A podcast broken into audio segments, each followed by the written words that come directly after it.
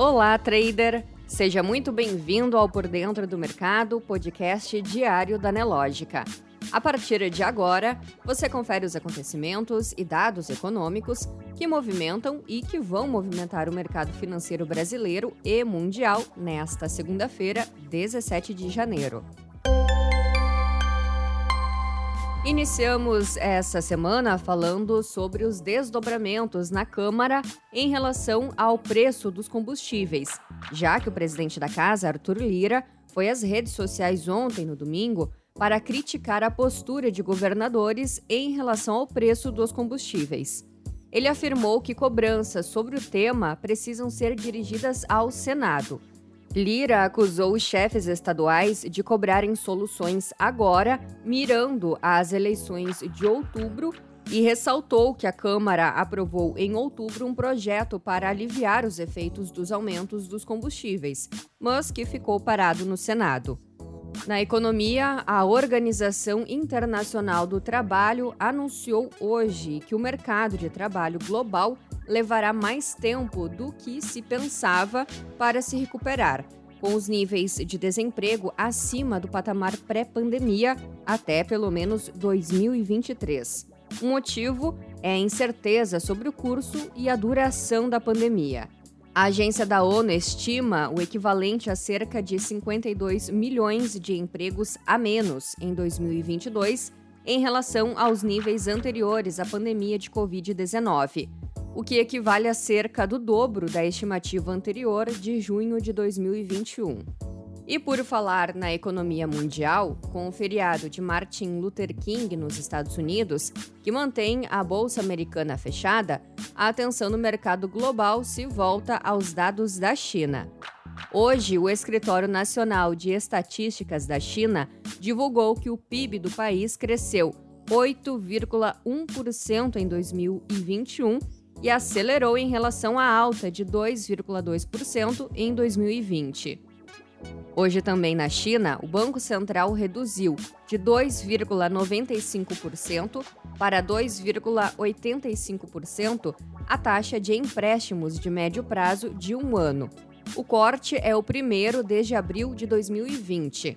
O Banco Central Chinês também reduziu em 0,1 ponto percentual a taxa de juros de contratos de recompra reversa de 7 dias, de 2,2% para 2,1%. Analistas estimam o crescimento do mercado chinês para este ano, o que pode favorecer os países emergentes como o Brasil. No mercado financeiro, o Ibovespa iniciou o pregão em queda nesta segunda-feira. A sessão deve ser de menor liquidez, sem a participação dos mercados de Nova York, em razão do feriado de Martin Luther King. Às 10 horas e 40 minutos, as perdas eram de 0,43%, aos 106.477 pontos. Enquanto isso, o dólar tinha desvalorização de 0,55%, cotado a R$ 5,50. Na Ásia, as ações da China fecharam em alta nesta segunda-feira, depois que a economia do país cresceu mais do que o esperado no último trimestre de 2021. No calendário econômico, hoje tivemos logo cedo a divulgação do relatório Focus do Banco Central. Analistas do mercado financeiro aumentaram a estimativa de alta do PIB para 2022. O mercado agora avalia a alta de 0,29%. Na semana passada, a estimativa era de que o indicador subisse 0,28%. Os analistas consultados pelo Banco Central aumentaram também a previsão de inflação para 2022 de 5,03% para 5,09%. A previsão de inflação segue acima do teto do sistema de metas, 5%. A meta central de inflação para 2022 é de 3,50% e será oficialmente cumprida se o índice oscilar entre 2% e 5%. O Banco Central também divulgou hoje o Índice de Atividade Econômica do Banco Central, sinalizador do PIB, que registrou avanço de 0,69% em novembro em relação a outubro.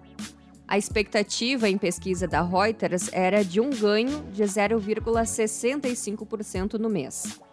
Na comparação com novembro de 2020, o IBCBR registrou alta de 0,43%, enquanto no acumulado em 12 meses passou a um avanço de 4,30%, de acordo com números observados. Além dos dados do Banco Central, o FGV também divulgou dados da nossa economia nesta segunda-feira.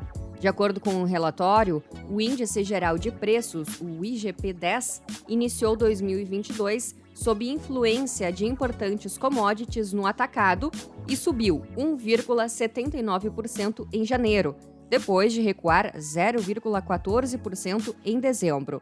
No primeiro mês do ano, o índice de preços ao produtor amplo, que mede a variação dos preços no atacado e responde por 60% do índice geral, teve alta de 2,27%, contra queda de 0,51% em dezembro.